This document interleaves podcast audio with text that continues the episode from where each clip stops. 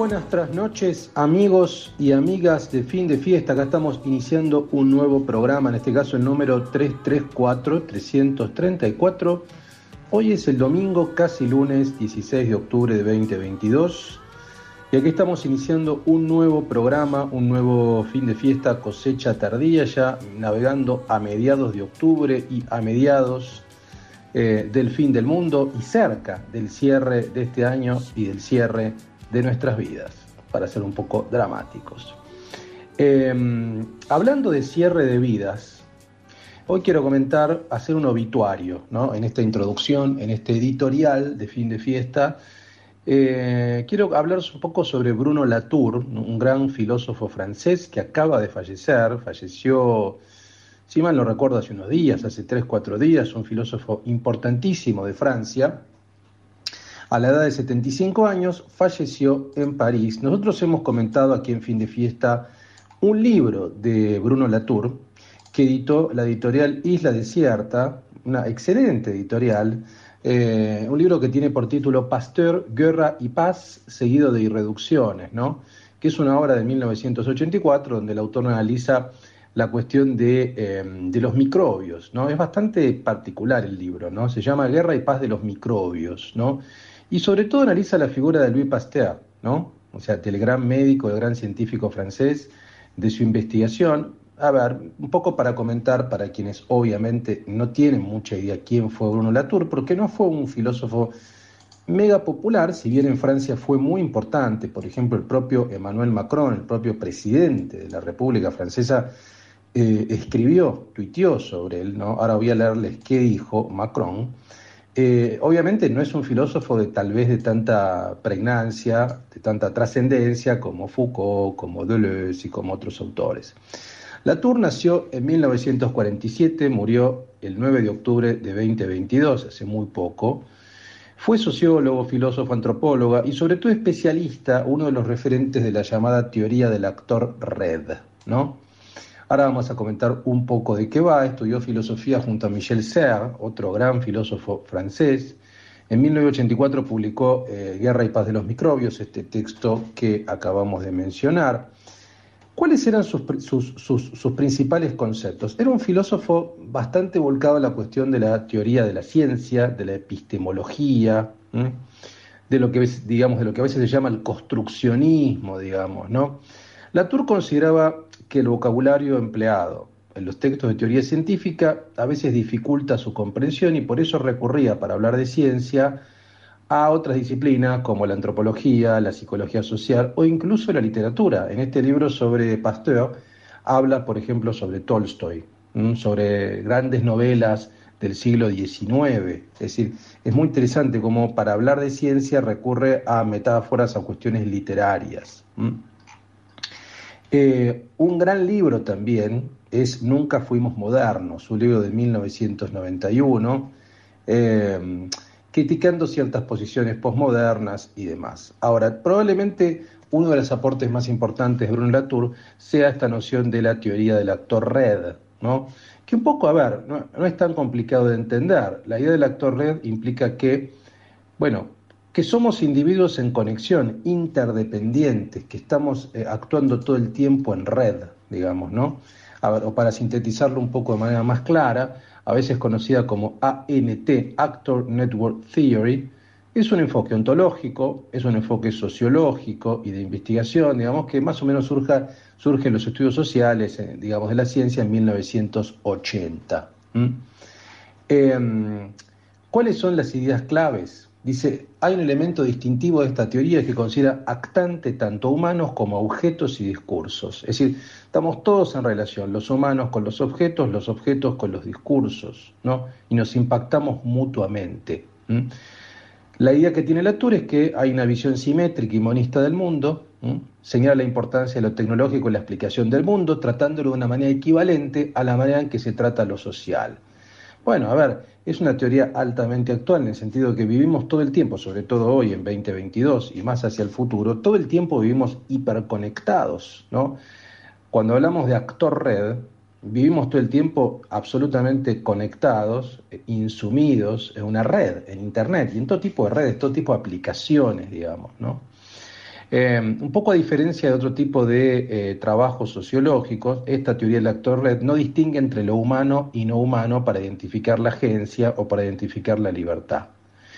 El término actante se toma como una forma neutral para referirse a tanto humanos como a no humanos. Es decir, un dispositivo virtual puede ser actante y un hombre puede ser actante, para sacarle un poco la carga de la persona.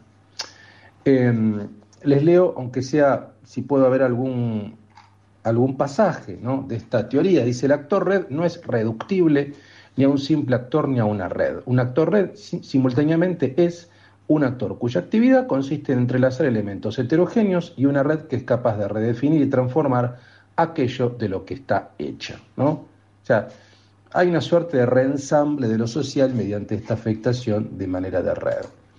Em, esta es una de las ideas, obviamente, de Bruno Latour, em, que obviamente fue un filósofo ciertamente influyente que formó, formó académicos, formó a políticos franceses, les leo, por ejemplo, lo que dijo Emmanuel Macron, el presidente de Francia, que tuiteó, ¿no? Dice, pensador de la ecología, de la modernidad o de la religión, Bruno Latour era un espíritu humanista y plural, reconocido en el mundo entero eh, antes eh, en Francia, digamos. ¿no? Su reflexión, sus escritos continuarán inspirándonos hacia nuevas relaciones con el mundo, generando nuevas relaciones con el mundo, reconocimiento de la nación. Esto lo tuiteó Emmanuel Macron el 9 de octubre de 2022, para que tenga una dimensión, no, no, no a cualquier filósofo, eh, digamos, eh, es objeto de un tuit de un presidente. Dicho sea de paso, Macron es un presidente muy culto, ¿no? un presidente muy formado, eh, un presidente que sabe de filosofía, más o menos como el nuestro, digamos. ¿no? Hay una distancia, es impresionante, a veces cuando lee estas cosas uno compara este, bueno, estamos a océanos de distancia. Em, como decíamos entonces, Latour eh, es un filósofo central. Yo voy a recomendar este texto recientemente publicado por los amigos de Isla Desierta, que se llama eh, La guerra de los microbios, Guerra y paz de los microbios, sobre el químico francés Louis Pasteur. Em, la ecología es la nueva lucha de clases, afirmó en Le Monde Latour durante la pandemia por el COVID. El tema de la ecología era un tema que lo interesaba particularmente, del cambio climático también va a estar allí. Así que básicamente quería brindarle este pequeño, este petit homenaje a Brun Latour aquí en este fin de fiesta 334. Muy bien amigos, tendremos, eh, Couto nos va a traer los testimonios de Diego River, el chef de Jandon, chef de Cab de Jandon, y Lino Dilon, chef de Ushuaia del sur. Eh, también, obviamente, seguramente novedades enológicas, gastronómicas, su tracklist, como siempre. Eh, aquí su columna urbana, su visión de la ciudad, a ver qué leyó, qué vio en este, a ver, en este cierre con cuentagotas de fin de fiesta. Eh, yo les voy a traer la nueva sección de Trasnoche Filosófica. Mackenzie Work es una filósofa trans estadounidense, no, no estadounidense, australiana, pero que trabaja en Estados Unidos, que estuvo hace poco en el FILBA, en el Festival de Literatura de Buenos Aires. Eh, así que voy a hablar un poco de su obra, de su libro publicado por, si mal no recuerdo, Caja Negra, que se llama Vaquera Invertida. Muy interesante, Mackenzie Work, así que lo vamos a reservar un poquito para más adelante el programa, su filosofía de la tecnología y su filosofía trans, eh, que estuvo por aquí en la ciudad de Buenos Aires. Y obviamente eh, una paleta multicolor para aquellos que quieren disfrutar en este fin de fiesta, camino a la desintegración. ¿no? De a poco, paso a paso, eh, bueno, todo termina, todos los ciclos terminan, así que vamos a disfrutar estos últimos cartuchos de fin de fiesta que, bueno, se va a reconvertir en otra cosa, ¿quién, quién lo sabe? ¿no?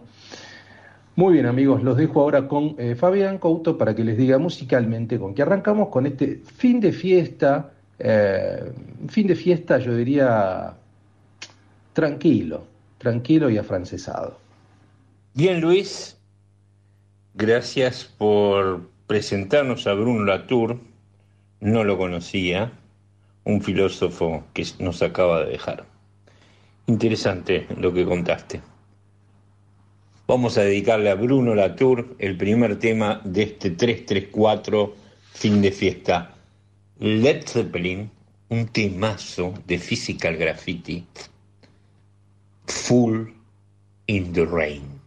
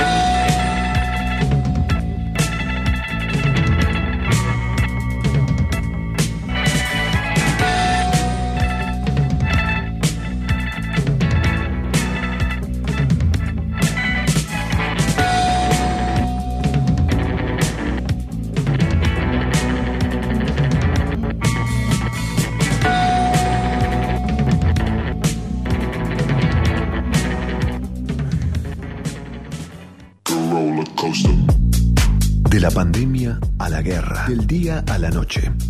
Porque lo bueno es de maceración lenta. Fin de fiesta, cosecha tardía. Un programa de seres nocturnos y crianza en cubas de roble. Fin de fiesta, cultura y placeres para la inmensa minoría. Hola, soy Guillermo Ariza. Con Eduardo Lázari estamos todos los sábados a las 4 de la tarde en la M1110. Conducimos Viejos Vinagres, un programa donde se analiza con ojo crítico la política, la cultura, la economía y con invitados que siempre tienen algo nuevo que decir. Y los oyentes participan.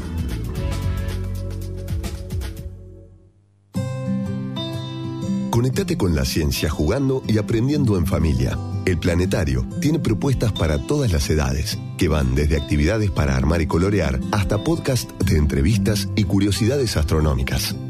Ingresa a las redes del Planetario en Instagram, Facebook, Twitter y Spotify o a www.planetario.buenosaires.gov.ar y descubrí el universo desde casa.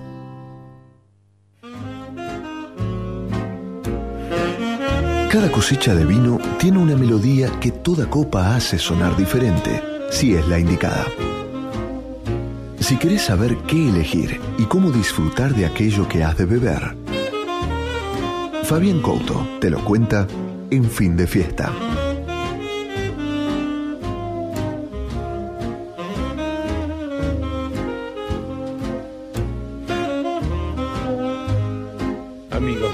Semana pasada Jandon presentó lo que ellos llaman la Press Parking Season 2022. ¿Qué viene a hacer eso? Es justamente la previa de la apertura de lo que sería la temporada de espumantes. Llega el verano y los espumantes y las fiestas, con las fiestas también, cobran nuevamente su vitalidad. Cosa que igual eh, el espumante por suerte ha crecido mucho en, otros ambientes, no solo está destinado a las fiestas o, a, lo que es el verano en sí, ¿no? Eh, con este motivo, el gerente de enología de Yandón, Diego Rivert, estuvo explicando un poco todos los espumantes, fabuloso como Diego habla, genial como cuenta todo. Y el evento se, en la recepción se inauguró con un Chandon aperitif. El, aperitif es un Chandon particular, es un, justamente un aperitivo. Eh, muy bueno el menú que eligieron, había canolis de salmón ahumado, hierbas y mascarpone, un ceviche de gírgolas, boniatos en almíbar y maíz chupillo, o sea, un, perfecto con el aperitif. Estaba también Ana Bertolucci, que es la gestora del aperitif y parte del equipo de enología de Chandon. Eh, también estaba Olivier Coquet, que vino especialmente de Francia, otro de los enólogos de Chandon, y Marcelo Benavides, un amigo que se encarga un poco de todo lo que es la presencia de Chandon y el contacto con la prensa. Estuvo muy bueno, se pudo probar Chandon Aperitif, Chandon Extra Brut, Chandon Couvert Reserve Blanc de Blancs, el Chandon Couvert Reserve Blanc de Noir, que es uno de mis favoritos, el Chandon de Lis. Pero por eso los voy a dejar con Diego Rivert, hablando un poco de lo que Chandon se trae y de lo que justamente eh, abrió un poco la temporada que fue el aperitif y que es quizás de lo más nuevo de Chandon y de lo más interesante con cosas como que realmente es un furor en todo el mundo. Bueno, gracias Sole, gracias a todos por estar acá. La verdad que hoy nos tocó un día maravilloso y como decíamos, para nuestro Chandon Aperitif, una vez más, este maridaje ¿no? del sol y de, lo exquisito de la personalidad de nuestro producto hace realmente un momento único. Por mi parte, nuevamente agradecerles estar acá. Nosotros también muy contentos de sumarnos a este, esta apertura, este evento de, toda la temporada que tenemos por delante. He venido junto a Ana Bartolucci, que muchos ya la conocen, parte del equipo enológico de Sandón y, justamente una de las personas claves en el desarrollo de, todo nuestro portfolio innovador, como es Aperitif y Delis. Y también Olivier Coquet, que es parte del resto del equipo de enología este, en Mendoza, en Sandón de Mendoza. Así que bueno, un, un aperitif que la verdad nos ha dado una lectura preciosa y sobre todo mucha reflexión detrás de cada acción, de cada momento de aperitif, no solo en la Argentina, sino en el, exterior. Un producto que ha sido, y creo que hoy compartimos con muchos de ustedes la misma opinión, un producto que ha sido muy bien recibido, ese equilibrio, esa precisión y sobre todo aceptar esa nueva dimensión en el mundo de las burbujas, ese carácter bitter, ese carácter amargo que quizás en el pasado y sobre todo para nosotros los técnicos era un incluso hasta rosado un defecto, tener un amargo en un espumante. Ese defecto que hoy con todo el savoir-faire, toda nuestra, nuestra experiencia hemos lo hemos traducido en una virtud de la mano de, este nuevo elemento que se suma a la dimensión del chardonnay, del pinot noir, del semillón, las naranjas. Naranjas este, de Entre Ríos, sabemos como buenos argentinos que somos muy buenos eh, productores y de gran calidad de naranjas, no solo a nivel nacional, sino también mundial. Eh, bueno, introducir esta nueva dimensión de, amargos de la mano de la naranja, todo en un universo de producción orgánica que es hacia donde vamos de manera muy sólida y muy consistente y muy rápido. Eh, así que la verdad muy contentos con todo el desarrollo de Aperitif y sin dejar de mencionar naturalmente lo que probaremos en un momento más, que es nuestro clásico Chandon Extra Brut, clásico porque está hace 60 años con nosotros, sigue liderando, como decíamos recién, la categoría, sigue demostrando que es capaz de conquistar una y otra vez con su calidad y su estilo a cada uno de los consumidores y nunca deja de sorprender su frescura, su fineza y su elegancia. Y me parece lindo que de la mano de Ana justamente sigamos recorriendo esto que ha sucedido con Aperitif en la Argentina y quizás algún breve comentario de lo que ha pasado en el resto del mundo también con este producto. Así que nada mejor que, que Ana para eso. Bueno, bienvenidos a todos. Eh, para los que no me conocen, yo soy Ana Bartolucci, enóloga de, la bodega Chandon. Em, y bueno, he tenido el orgullo de, estar al frente de este proyecto que es Aperitif. Em, como bien dice Diego, en el resto del mundo el nombre es Garden Spritz. Eh, y realmente estamos muy orgullosos de eh, mandarlo hoy eh, a Europa y a Estados Unidos. Em, justamente por ahí contarles un poco el, desarrollo de cómo ha sido el desarrollo de Chandon Aperitif a lo largo de estos años. Nosotros lo lanzamos en el 2019, pero hubieron entre 4 y 5 años de desarrollo detrás de ese 2019 para realmente eh, estar convencidos eh, y, creer realmente que es el producto que, queríamos que eh, lanzar o que estén hoy en día consumiendo. esos cuatro años nos llevaron alrededor de 64 propuestas eh, eso, eso me encanta a mí comunicarlo y decirlo porque realmente habla un poco de la exactitud eh, y de la exigencia que tenemos nosotros eh, al hacer o al realizar todos nuestros productos. Eh, Chandon Aperitif también tiene otro atributo muy especial que es que todo, todo lo que es el, el, hacer el licor es de manera artesanal y se hace todo, se elabora en la bodega, con todos los ingredientes naturales. Eh, hoy en día el consumidor realmente lo aprecia un montón, eh, no solamente acá en la Argentina, sino también eh, en el exterior. todo esto de, realmente traducir en una copa y llevarlo un poco a este, a este mundo de lo natural y un poco como dice Diego, a todo este mundo del orgánico. realmente este año estamos felices de poder decir que el 100% de nuestras naranjas, todo lo que hemos procesado en la bodega, son orgánicas certificadas. Eh, y así nosotros eh, seguimos trabajando detrás de este producto para que eh, cada día esté mejor. Em, realmente es un desafío, digamos, ha sido un desafío aprender sobre las naranjas y sobre las distintas especies como si fueran uvas. y sacar lo mejor de cada uno de estos macerados con sus diferentes tiempos, formas de elaboración y demás para que, bueno, mantener la personalidad que, venimos teniendo desde el 2019. Así que, bueno, un poco eso. Eh, y bueno, que sigan disfrutando. Justamente este momento es el, eh, digamos, perfecto para disfrutar con una copa de, de Chandon Aperitif al sol, relajados eh, y para empezar, digamos, el, el día.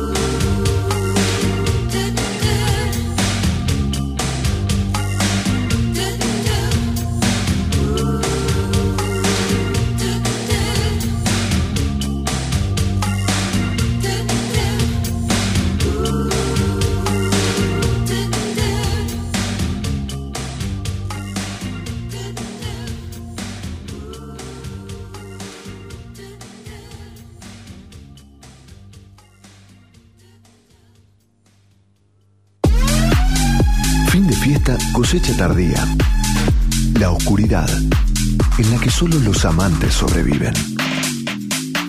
Tres voces cruzando la trasnoche sin cinturón de seguridad, ni miedo a lo desconocido. Fin de fiesta, séptima temporada.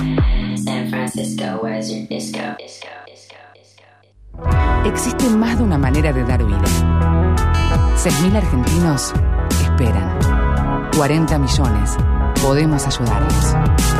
Todos podemos dar vida. Comunicate al 0800-555-4628 www.incucay.gov.ar.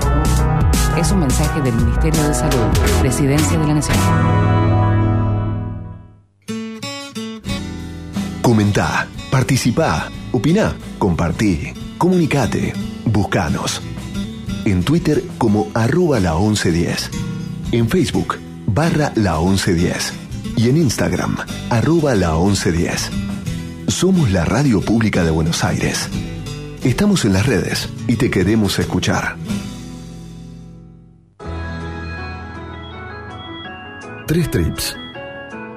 Un viaje musical. Hoy en el Tres Trips tenemos algo serio, tenemos Steely Dan, un grupo de estudio que grabó como nadie. De hecho, sus, discos fueron usados para calibrar el sonido en muchos shows en vivo porque sonaban perfecto. En el 74 tocaron por última vez en vivo. Piensen ustedes que estaba The Clash, Sex Pistols, Jam, Los Ramones, Wire, ¿no? Por un lado, y en Los Ángeles un, dos neoyorquinos medio nerds grababan como los dioses con tipos como Wayne Shorter, co-líder de, Weather Report, este, con eh, bateristas de jazz como Steve Gadd. Suenan increíble y dejaron grandes temas para la historia de la humanidad. Hoy por hoy es Steely Dan un grupo totalmente de culto, totalmente de culto, que sigue aún resonando. Escuchen tres temas en el tres trips de Steely Dan.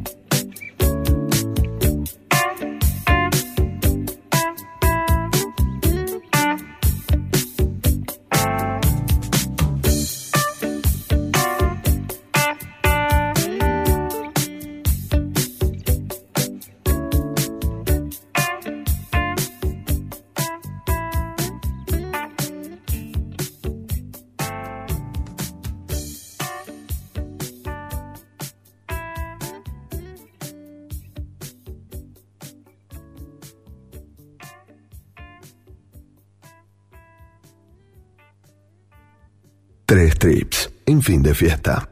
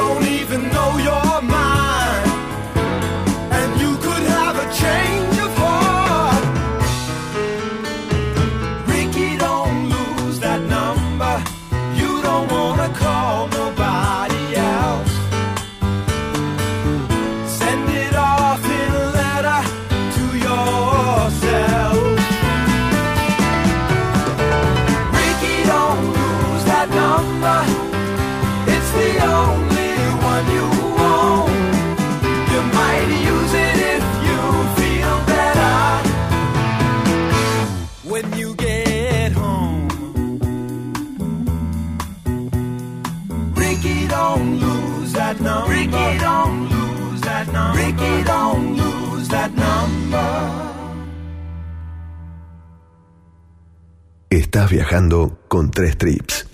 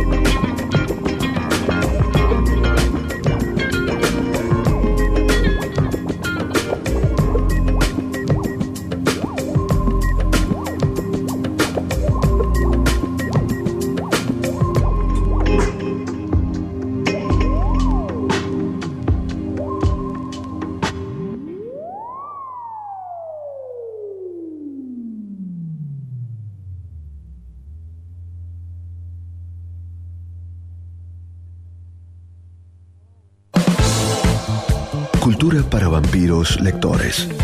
Y gastronomía para insomnes bombivans. Fin de fiesta, cosecha tardía.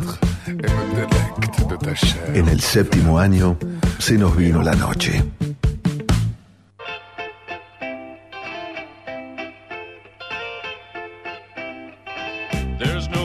Una guía trasnochada para buscar la paz entre tinieblas. Lo mejor de la semana, según la mirada urbana de Aki Tejerina. Queridos fiesteros, buenas noches, buenas trasnoches. Estamos en este submarino nocturno cruzando el océano Ártico. Es agua helada, oscura, que va del domingo a la noche al lunes de la madrugada. Algunos estarán empezando la semana, otros terminándola. Otros seguirán en este deporte infernal que se ha convertido la Argentina post pandemia.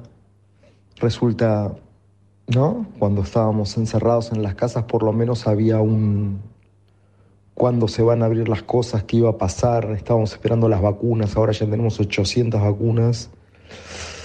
Y ahora estamos como en un tiempo, encima primavera, la luna en Aries. No sé si ustedes notaron cuánta gente que antes era de una manera, ahora es de otra, ¿no? Como, como que la gente está tipo un auto afinado un poco más arriba. Estamos todos con un poquito más de, de velocidad, un poquito más crankies, un poquito más leche hervida sería la palabra, hay, hay, hay algo en el aire. Para terminar de confundir el cerebro nacional, ahora en, no sé, en 20 días se viene un mundial, un mundial en verano en Buenos Aires. Puede llegar a ser una experiencia, no sé, súper divertida en la, en la quinta con amigos, las piletas, los asados, las Heineken, el bla, bla, bla. También digamos que cuando uno pone mucha expectativa en algo, si, el, si, el, si, si sale un pato rengo, si nos dejan, si nos, si nos dejan la granada en el gallinero, pum, puede llegar a ser bastante complejo, pero bueno, soltemos un poco estos, estos, estos escenarios y, y, metámonos un poco en, en, eh, en la noche y sus, sus tiempos, sus misterios, su, su, tranquilidad. Fui a ver un documental al cine alucinante de Ennio Morricone,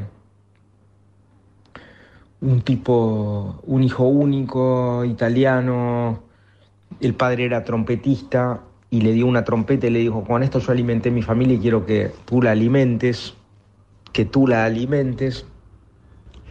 Ennio se va a estudiar a, a, una escuela de música clásica y empieza a hacer toda una carrera con películas de cine, con lo cual era mirado como un artista menor. A lo largo de las décadas su obra se va poniendo más y más y más y más contundente. La música y las películas pasan a transformarse en algo casi yo creo que el hito de él es la misión. Cualquiera que fue a ver la misión, ¿cuándo fue la misión? No, 80 y algo. Fue y se compró la banda de sonido, que era ultra mega climática. Bueno, la cosa es que a Ennio le terminan dando un Oscar honorario después de que pierde seis Oscars contra películas que nadie se acuerda. Y después del Oscar honorario gana con Tarantino por The Hateful Eight el Oscar. Todo un documental largo que está buenísimo, que les recomiendo que vean estas movidas que están haciendo en el cine de pasar este tipo de documentales largos. Eh, también fui a ver el jueves en Cinemark Casablanca. Me fui a ver con integrantes de mi familia, de 13 a 25 años. Les puedo asegurar que eh, del mismo modo, no sé si alguna vez han, han visto alguna pieza muy icónica, qué sé yo, algún Van Gogh, algún la Mona Lisa, no sé, las cataratas, viste cuando ves algo así que, algo que escuchaste mucho tiempo hablar, algo que lo tenés muy, muy, muy en la cultura pop, si yo te digo Casablanca, no sé, la gente de mi edad podrá decir, tócala de nuevo Sam.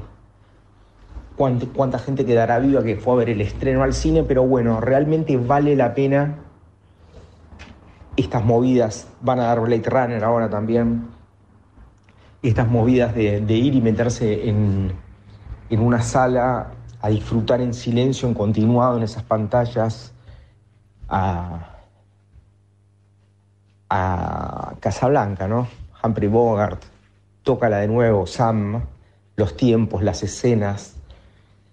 Les aseguro que uno está viendo un mundo que, no sé, es como ver un documental de, de dinosaurios casi, un, otros tiempos, otra elegancia, y, y- no digo ni que sea ni mejor, ni peor, ni nada, ni eso, simplemente otra cosa. Sigamos con la cultura, llega otro, siempre a esta altura del año anuncian el line-up del Lollapalooza, Eh, fui a un montón de Lollapaloozas, algunos porque había una banda que me tocaban, otros porque mis hijos querían ir a ver a tal o tal. Eh, este año siento la liberación total del, del Lollapalooza, como me parece que ya finalmente otra generación agarró, agarró esa, esa bandera y bueno, es de ellos con, con sus bandas, con sus gentes, con sus futuros, con sus futuros nuevos, nuevos clásicos. Y bueno, queridos fiesteros, en este, en, este, en este acto los dejo, los abrazo, que tengan una semana genial, seamos más comprensivos con el otro, una sonrisa, una mirada a los ojos. Toda persona que te cruzas viene luchando una batalla que ni sabes. Yo mismo he tratado bastante apresuradamente a gente que, que- viene con una carga importante. Asumamos que todos estamos con, con, como- con alguna cosita y, seamos más livianos con nosotros y con los demás. Que tengan una semana estupenda.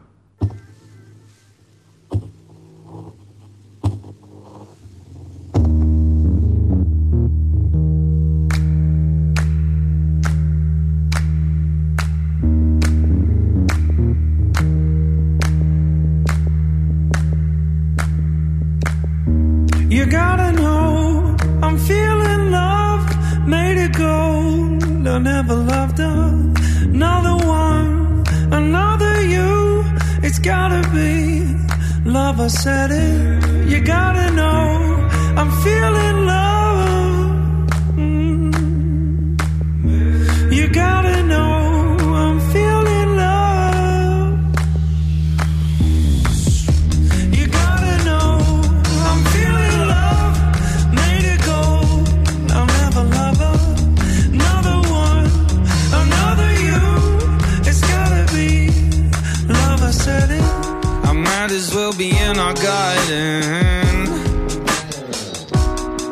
said uh, a, a smell in the air is a dripping rose. You can be the one for me.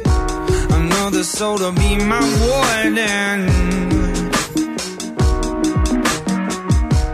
Of anything there that's made of gold. A physical kiss is nothing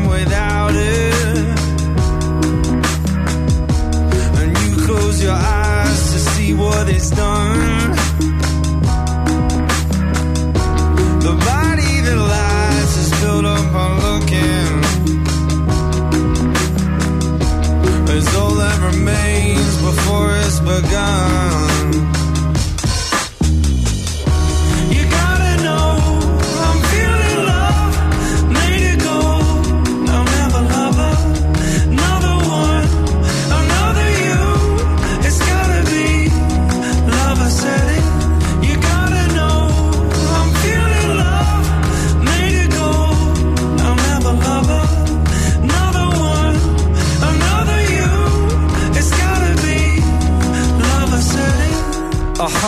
Will swell before it's hardened. With the flick of the hair, it can make you old. Another hole to dig my soul in. I'll leave anything bare that keeps me sold kiss is nothing without it. And you close your eyes to see what it's done. The body that lies is built up on looking. Is all that remains before it's begun.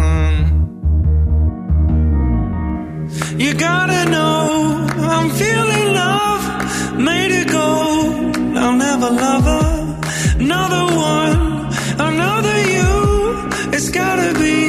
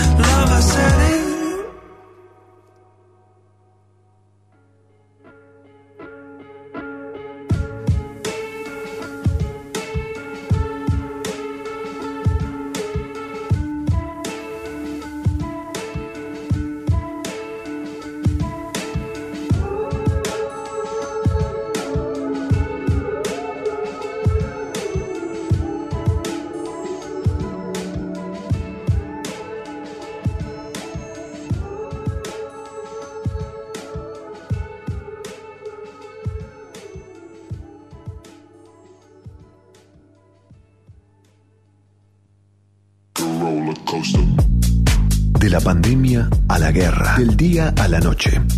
Porque lo bueno es de maceración lenta. Fin de fiesta, cosecha tardía. Un programa de seres nocturnos y crianza en cubas de roble. Fin de fiesta, cultura y placeres para la inmensa minoría. Prevengamos el coronavirus, una enfermedad que se transmite a través de gotas de estornudos y tos y del contacto con manos a ojos, boca y nariz. Para saber sobre síntomas y métodos de prevención, entra a buenosaires.gov.ar barra coronavirus. Entre todos podemos prevenir el coronavirus. Buenos Aires Ciudad. Vamos, Buenos Aires. ¿Vamos a la plaza? Claro, mi amor, vamos. ¿Falta mucho? No, es ahí cruzando. Mamá, quiero ir a los juegos. Dale, pero dame la manito para cruzar.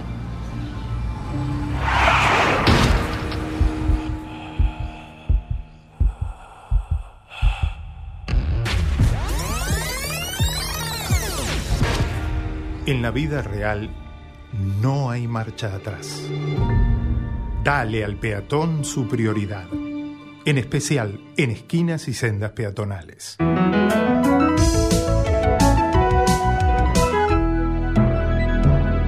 Luchemos por la vida.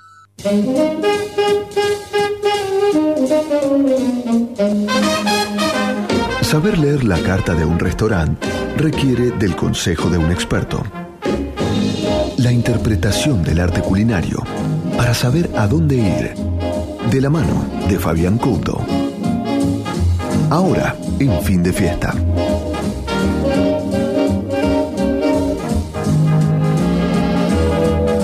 Un lindo evento por segunda vez y para los privilegiados que quizás puedan ir es maravilloso tener en cuenta.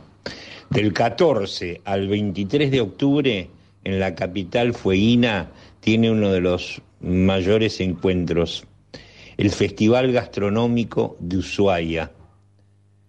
En la capital fueguina, como les decía, del 14 al 23, se presentó en Buenos Aires. eh, muy linda la presentación y muy bien habló Narda Lépez, que ofició un poco de anfitriona, pues ya que puso su lugar, fue ahí en, en Bocha Polo, en el campo argentino de Polo, muy lindo lugar el que han armado, supervisado por Narda, y vinieron diferentes cocineros para presentarlo, ¿no? Es un evento que a lo que busca es revalorizar eh, todo lo que son los no solo los talentos culinarios locales, sino los productos que Ushuaia tiene.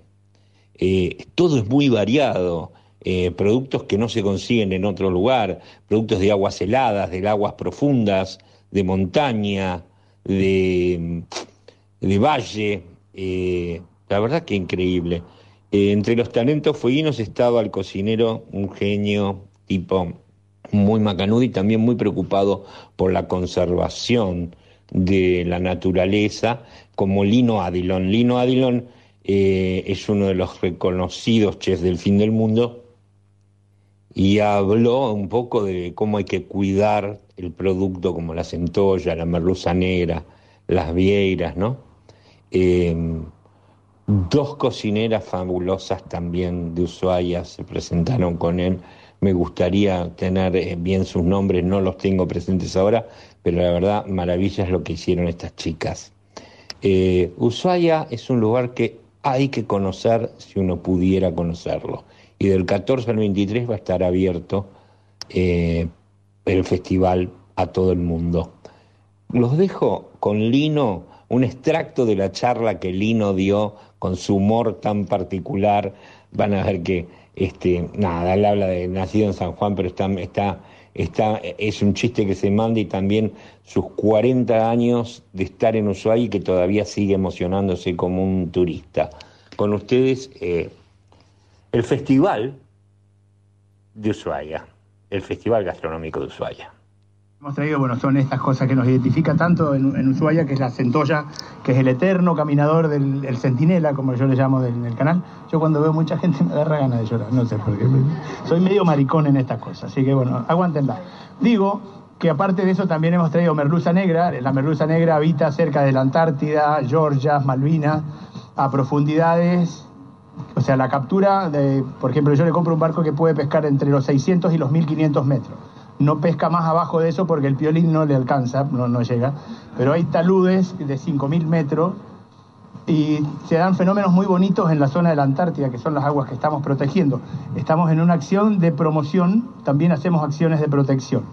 En, la- en lo que sucede en las, en las aguas de la Antártida hay una corriente circumpolar que está llena de nutrientes y esa corriente hace que el agua siempre tenga la misma temperatura y de ahí se salen corrientes como la de Jumbo o la corriente de Malvinas y lo que hacen es levantan en esos taludes eh, alimentos y alimentos y alimentos, lo cual hace de que esas zonas sean muy ricas para las especies marinas.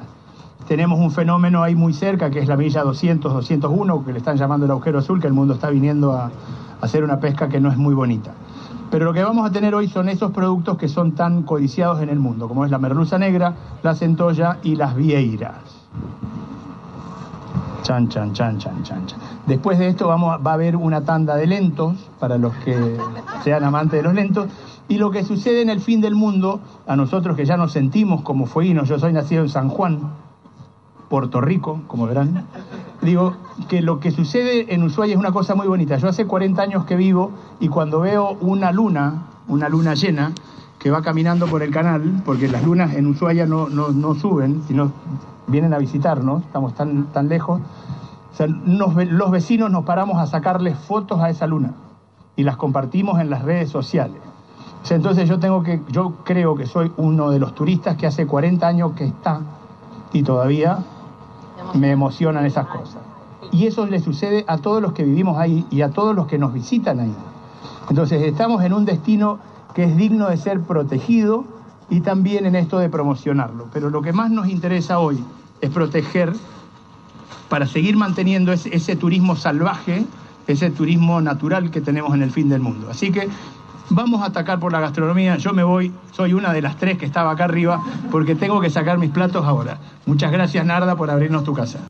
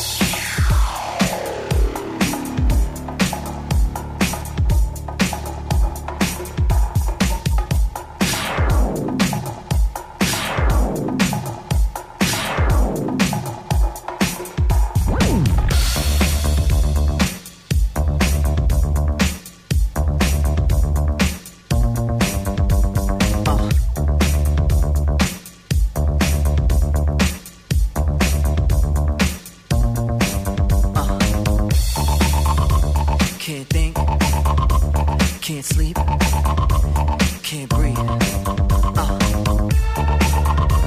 Can't think, can't. Everything getting harder to find. Everybody jumping out of their mind. Everybody going out of their skin. See, we get to the end, but that's where we begin. You feel it? Mannequins and we breaking the mold. Breaking out and we breaking the codes. Similar to the jack who stole to the depths in your web, so you take explode, so get it out. Send your body to flight. Everybody got a target tonight. Everybody come along for the ride. All you studs and your duds and your ladies is fly. Grip the moment like you're gripping the earth. Feel a weight and you're feeling the girth. Now you get it, now you're feeling your worth. Fitness how you used to make when everything used to hurt. It goes. No time to rest. Just do your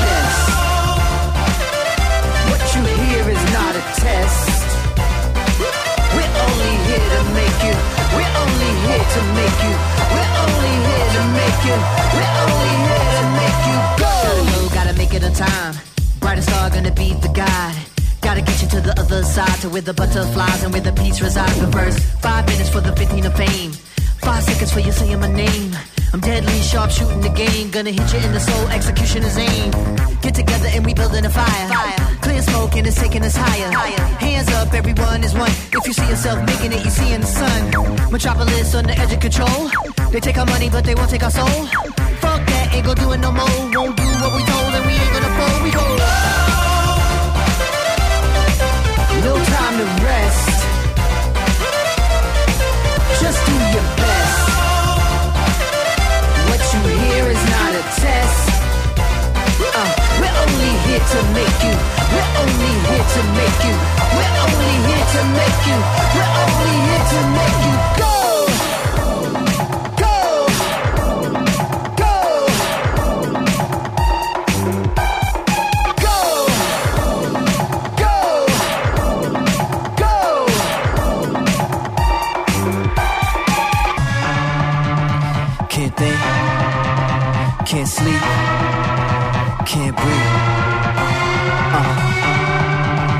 Can't think, can't sleep, can't breathe.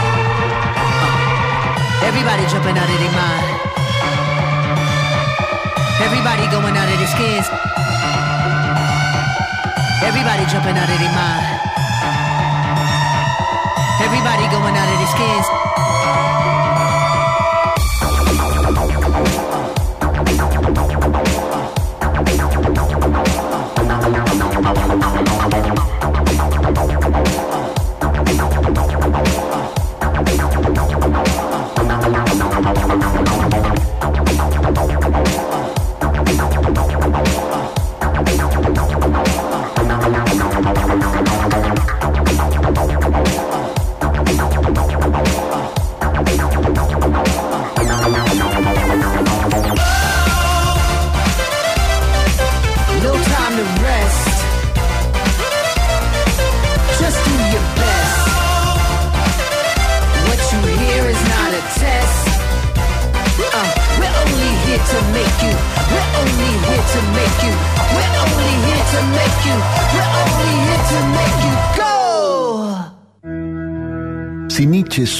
Hablar a Zaratustra, en fin de fiesta, todo filósofo tiene sus 15 minutos de fama.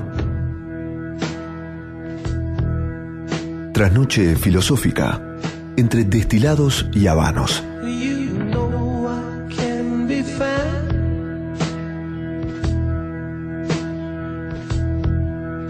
Muy bien amigos, aquí estamos en la sección de trasnoche filosófica de fin de fiesta. En este caso, como les eh, adelanté en el editorial del comienzo del programa, quería hablar, aunque sea un poco, de Mackenzie Work. Ma- ¿qui- ¿Quién es Mackenzie Work? ¿no? Eh, nació en 1961, nació como asignado, como diría Judith Butler, asignado hombre, ¿no? australiano, académico. Sus primeros textos tienen que ver con la teoría crítica, con la teoría de los medios, con la comunicación, sobre todo. Yo lo conocí por primera vez cuando era, cuando era hombre, digamos, ¿no? Eh, a través de un libro sumamente interesante que se llama El Manifiesto Hacker, o A Hacker Manifesto, ¿no?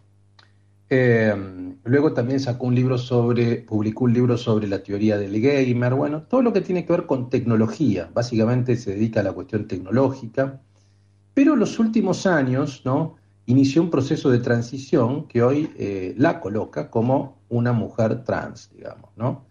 Todo ese proceso de transición es narrado en un libro, en uno de sus últimos libros, que se llama Vaquera Invertida, ¿no? Un libro publicado por Caja Negra, que es un libro eh, más bien a tono es raro de definir, digamos, ¿no? Es una suerte de ficción o de autoficción, porque habla seguramente de experiencias personales que existieron. No es un ensayo, hay algunas referencias ensayísticas o filosóficas, pero básicamente eh, se trata de eso, digamos, ¿no? De descubrir o de descubrir, sí, está bien, y de describir también la experiencia de transición de hombre a mujer por parte de Mackenzie Work, en un tono más ficcional, como si fueran breves relatos, ¿no? Donde habla de, obviamente, su sexualidad, experiencias que tuvo, eh, visiones del mundo, cómo fue transformándose su percepción producto de esta transición y demás. Mackenzie que estuvo en Buenos Aires, estuvo en el FILBA, en el Festival de Literatura de Buenos Aires, fue una de las figuras más destacadas, dio allí un seminario sobre escritura trans y demás. Eh, le hicieron un montón de entrevistas en varios medios, por supuesto. Hay una que yo quiero rescatar y que quiero compartir un poco con ustedes, que es que salió en la tapa de la última revista Enie, ¿no? Eh, ustedes saben, a ver, Enie hace una, hace una muy buena cobertura de todo lo que tiene que ver con lo trans, con el fenómeno LGBT, más allá de Mackenzie Work. Y acá hay una entrevista interesante en este marco donde dice la autora, no quería ser hombre, hagamos otra cosa, me dije. ¿no? Y ahí va narrando el proceso de transición que, según, eh, digamos, la autora fue bastante simple, ¿no? No fue traumático, tuvo el, tuvo el apoyo de su esposa. Eh, marca, por ejemplo, su posición respecto al trabajo sexual abiertamente a favor de la regulación, de la descriminalización del trabajo sexual. Eh, lo que tiene que ver con su historia en relación con el SIDA, digo, ¿no? Sus amigos, que muchos de ellos, tiene- estamos hablando de una autora que tiene 61 años, por tanto, vivió la cuestión de la epidemia del SIDA fuertemente en Estados Unidos. Ahora, cuando se refiere a vaquera invertida, es interesante el título, porque ustedes dicen, ¿qué es vaquera invertida? En inglés es reverse cowboy, ¿no? Y vean cómo lo define. Quiero leer lo que dice Mackenzie. Dice, ¿qué implica el nombre de tu libro Vaquera Invertida? Reverse Cowgirl. Cowgirl, no cowboy, ¿no? Sí, en primer lugar es una posición para coger. Dice, para mí pienso en el sentido de que soy un inmigrante, pienso en vaquera, en el contexto de Estados Unidos no soy estadounidense, es australiana. Soy una estadounidense en reserva, vengo de las antípodas, del hemisferio sur. Entonces tiene ese sentido de mujer trans. Y también tenía que ver con el tema de encontrar el propio género a través de la sexualidad. Estoy hablando por mí. Otras mujeres trans pueden pensar diferente, pero yo soy un, yo soy trans en primer lugar. Entonces quería subrayar el aspecto trans y, y, eh, y mi ser trans y después, y después mi ser femenino. Y que no fuera al revés. ¿Se entiende lo que está diciendo? O sea, quería marcar que primero su identidad era trans y después femenina. Uno, uno se puede pensar a sí misma como trans, es mi gente. De todos mis títulos es mi preferido, cuando llegué al título del libro, el libro empezó a cobrar sentido. ¿Mm? Entonces vean cómo juega con esto, juega obviamente con la posición geográfica de la inversión del sur. A mí me interesa porque, bueno, nosotros acá en Argentina también estamos al sur, entonces eh, obviamente que no es lo mismo Australia que eh, eh, Argentina, pero bueno, desde el punto de vista geográfico sí. Y además, obviamente, hay, un juego directo con la sexualidad, con la inversión de la sexualidad, digamos, ¿no? Eh, hay todo un tema también sumamente interesante que trabaja Mackenzie Ward re- sobre la cuestión de las etiquetas o las categorías de la comunidad LGBT, digamos, ¿no? Y vean lo que dice, por ejemplo, en otra, en otra de sus entrevistas, en otra de sus intervenciones que dio acá en Buenos Aires, ¿no? El tema de las etiquetas, ¿no? A ver, digamos, está hablando sobre la subjetividad de las categorías, dice, el lenguaje es útil hasta cierto punto, pero no va a ser por vos eso que más deseás. Yo no supe que era trans por un largo tiempo. Ese concepto parte de todo un lenguaje con el que en su momento no contaba. Pero ninguna categoría o etiqueta va a resolver el acertijo de tu, de tu subjetividad por vos. Digo, a veces uno está más preocupado por la etiqueta que se coloca respecto de la sexualidad o respecto de cualquier cosa, yo diría, ¿eh? no solamente respecto, por ejemplo, profesional, qué sos desde el punto de vista profesional, no sé, que por eh, la cuestión de la subjetividad. ¿Por qué proliferaron tanto las etiquetas? Dice Mackenzie, la gente joven suele necesitar las categorías, en especial al momento de salir del closet. Por un lado, les sirven para encontrarse con gente similar, pero también les sirven a nuestros enemigos para encontrarnos. No siempre es necesario ser demasiado visible. En Estados Unidos tuvimos que aprender cuándo escondernos. Es interesante esto. A veces uno necesita la etiqueta, obviamente, para fortalecer la identidad, y eso tiene un pro y un contra, ¿no? El pro es que te solidifica, te torna más fuerte para reclamos, para luchar por derechos, pero también te torna muy visible. Y cuando las etiquetas no funcionan, dice, algo que siempre ayuda es encontrar a esa gente que es poco parecida a una, pero que tampoco es exactamente igual. Por ejemplo, si soy una mujer trans y sé que hay otras mujeres trans, maravilloso. tengo una comunidad. No estamos de acuerdo en nada y nos peleamos por todo. Y está bien, estamos juntas justamente porque no encajamos en ningún lado. Y ahora se supone que tenemos que encajar entre nosotras a la perfección. Este no es el lugar para buscar la conformidad con lo uniforme, ¿no?